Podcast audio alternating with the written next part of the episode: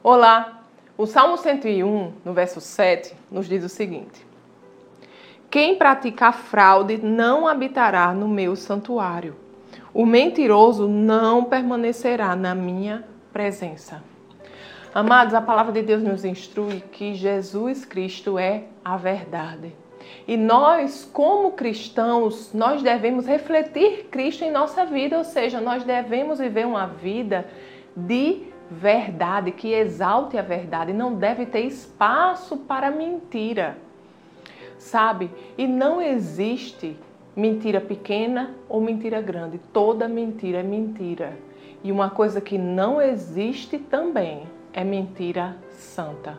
Não existe nenhuma oportunidade em que falar uma mentira é melhor do que falar a verdade.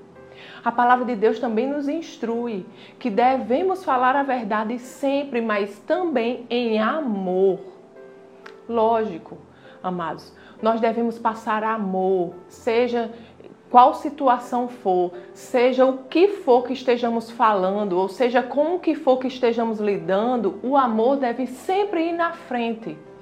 Então, mesmo diante de situações em que a gente se sente constrangido, a gente deve sempre escolher falar a verdade. A mentira pode parecer uma opção melhor, mais confortável, mas nem sempre a opção mais confortável é a melhor. Muitas vezes Satanás usa dessa mentira para nos envergonhar mais na frente. Então fique atento. Sempre vale a pena refletir o caráter de Deus. Amém? Que escolhamos sempre andar na verdade. Vamos orar? Pai querido, Pai amado, te agradecemos, Senhor, porque tu és bom. Te agradecemos, Senhor, porque Cristo é o caminho, a verdade e a vida.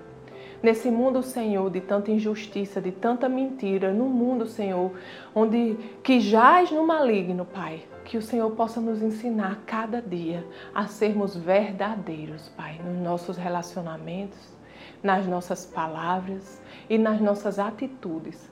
Que possamos, Senhor, sempre refletir a luz de Cristo.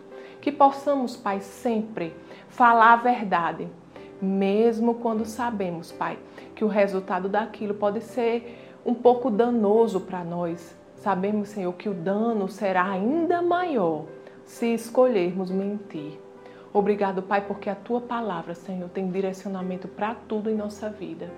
E nós, Senhor, escolhemos segui-la, Pai, porque sabemos que é cuidado conosco. Obrigado, Pai, por cuidar de nós. Te agradecemos, Senhor, em nome de Jesus. Amém. Tenha um dia abençoado e até amanhã.